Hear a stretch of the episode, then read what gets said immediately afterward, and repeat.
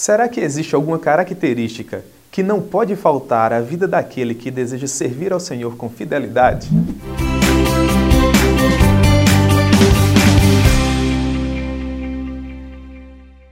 Olá, eu sou o pastor Jamerson Lopes e estou aqui para conversar um pouco com vocês acerca do tema vocação. Muito bem, quando nós olhamos para o livro de Atos dos Apóstolos, sobretudo para o capítulo 2, nós encontramos o que se chama Pentecostes, o momento em que o Espírito Santo fora derramado sobre a Igreja do Senhor, a comissionando para a obra a qual o Senhor a havia designado.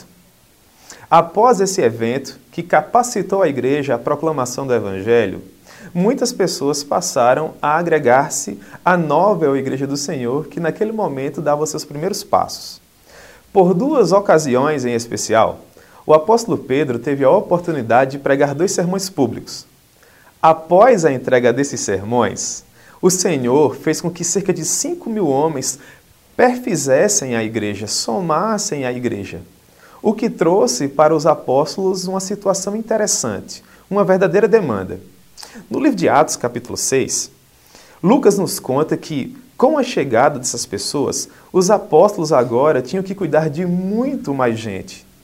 De modo que isso trouxe um sério problema logístico à igreja, visto que, como o momento não era dos melhores no que diz respeito às questões logísticas e muitas pessoas estavam passando verdadeira privação, os apóstolos tinham essa preocupação de cuidar dos mais pobres, sobretudo das viúvas.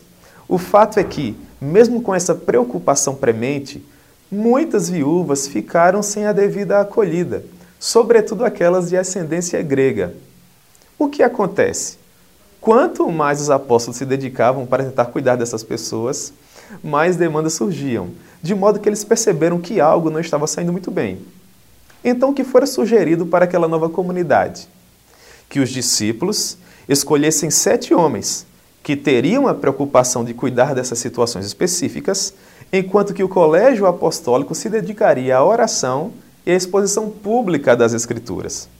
Mas o que de fato me chama a atenção é a lista de características que os apóstolos sugeriram para que aquela comunidade tivesse condições de aferir quais seriam os homens ideais para servirem na condição de diáconos, que seria justamente a função ah, específica para se cuidar daquelas pessoas que estavam surgindo.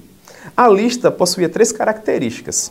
Aqueles homens precisavam ser homens de boa reputação, eles precisavam ser homens cheios com o Espírito Santo e precisavam ser homens de sabedoria. É justamente essa primeira característica que eu gostaria de pensar para vocês hoje. Eles precisavam ser homens de boa reputação.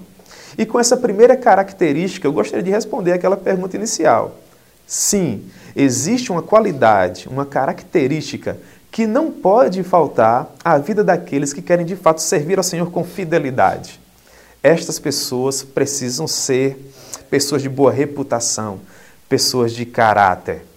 Portanto, os líderes da igreja, a comunidade cristã daquele primeiro século, com a oportunidade de ordenar os primeiros diáconos, precisavam pisar essa característica indispensável. Os primeiros diáconos precisavam ser homens de boa reputação, precisavam ser homens de caráter. Alguns anos depois, quando o apóstolo Paulo estava escrevendo as suas chamadas epístolas pastorais, ele também precisou tecer uma lista de características que deveriam nortear a escolha dos novos líderes que estariam surgindo nesse contexto. Na primeira epístola que ele escreve a Timóteo, no capítulo 3, nós observamos essa preocupação no que diz respeito ao apóstolo Paulo. E ele sugere a Timóteo quais seriam as características que deveriam estar presentes, no primeiro momento, para os presbíteros e no segundo momento para os diáconos. Quando ele se refere aos presbíteros, ele diz algo interessante. Palavras do apóstolo Paulo. Ele diz assim: Aquele que busca o episcopado, excelente obra almeja. Contanto, se faz necessário que o presbítero seja irrepreensível. Você percebe?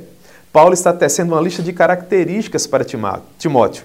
E a primeira característica que ele elenca é justamente a característica do caráter, da irrepreensibilidade, da boa reputação. Os presbíteros precisavam ser homens irrepreensíveis. Quando ele passa a tratar dos diáconos, no versículo 8 do capítulo 3, ele diz assim: Por semelhante modo, se faz necessário que os diáconos sejam respeitáveis, homens de bom testemunho, homens de caráter. Escrevendo a Tito, a preocupação é a mesma. Os presbíteros precisavam ser irrepreensíveis. Portanto, quando nós olhamos para estas listas de características ministeriais que deveriam nortear a escolha desses homens que somariam a liderança já constituída, o que nós aprendemos? Que Deus está muito mais preocupado com quem nós somos do que com aquilo que nós estamos fazendo. Deus primeiro trabalha em nós, para só então trabalhar a partir de nós. Logo, eu concordo com o que o pastor Ronaldo Lidório diz. Ele assevera: o caráter precede a missão e uma alma vale mais que o mundo inteiro. Se existe algo que você que está dando seus primeiros passos em direção à sua jornada ministerial, ou mesmo para você que já está inserido no ministério e vive as suas primeiras experiências, deve privilegiar é o seu caráter. Inseridos numa sociedade narcisista, hedonista, onde as pessoas estão muito mais preocupadas com aquilo que nós temos do que necessariamente do que aquilo que nós somos, nós precisamos privilegiar o nosso caráter. Uma coisa é reputação, aquilo que as pessoas muito festejam atualmente. Outra coisa é caráter. O John Jowett nos ensina muito bem a diferenciar reputação, que é aquilo que o mundo festeja nos dias atuais, e caráter, que é de fato aquilo que Deus privilegia. Ele diz o seguinte: reputação é a fotografia, mas caráter é a face. Reputação tornará você rico ou pobre, mas caráter tornará você feliz ou infeliz. Reputação é aquilo que as pessoas dirão acerca de você no dia do seu funeral, mas caráter é aquilo que os anjos têm dito a seu respeito perante o trono da glória de Deus. Portanto, fica a dica para você que pensa acerca do tema vocação, para você que está aspirando o episcopado, ou mesmo para você que está dando seus primeiros passos em direção a essa jornada. Privilegie o seu caráter. Deus conta com homens de bom testemunho, com homens de boa reputação. Portanto, eu espero que você tenha aproveitado esse tempo em que nós estivemos aqui conversando. Eu gostaria de sugerir a você a nos seguir em nosso canal, a marcar o sininho das notificações para que você ficasse ciente sempre que um novo vídeo é produzido. Tá bom? Então, forte abraço, Deus abençoe, fiquem com Deus.